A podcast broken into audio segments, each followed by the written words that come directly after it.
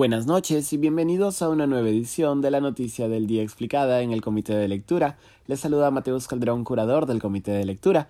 La Corte Suprema de Justicia reafirmó hoy la sentencia que otorga a la ciudadana Ana Estrada el acceso al procedimiento de eutanasia cuando ella así lo decida.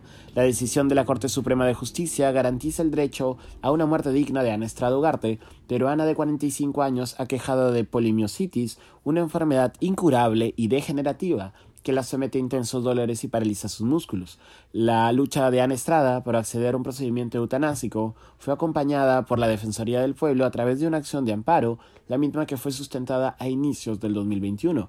En ese momento, la Defensoría argumentó que la imposibilidad de aplicar la eutanasia a Estrada constituía una vulneración a derechos constitucionales como el derecho a la dignidad, a una muerte en condiciones dignas, al libre desarrollo de la personalidad, a la vida digna y a no ser sometida a tratos crueles e inhumanos.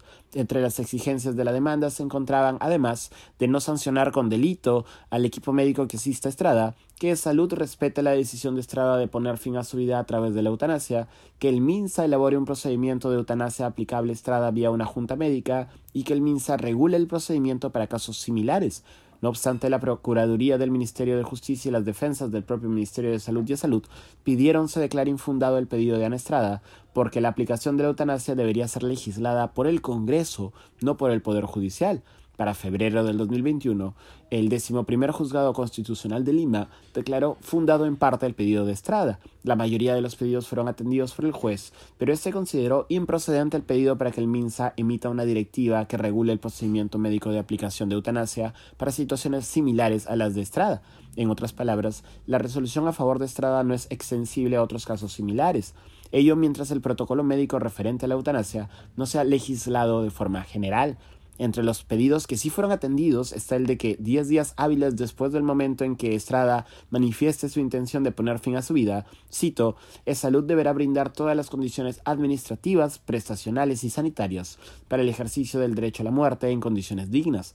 Además, una comisión conjunta de salud y el Ministerio de Salud decidirá, cito, el plan que especifique los aspectos asistenciales y técnicos del procedimiento de eutanasia. Tras publicarse el fallo, ni la Procuraduría del MINSA ni la del MINJUS apelaron a la decisión.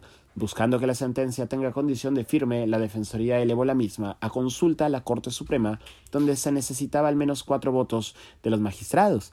Tras una primera votación que tuvo como resultado tres votos a favor y dos votos en contra, la Sala de Derecho Constitucional y Social Permanente de la Corte Suprema de Justicia convocó al juez supremo Augusto Ruidíaz Farfán para que dirima.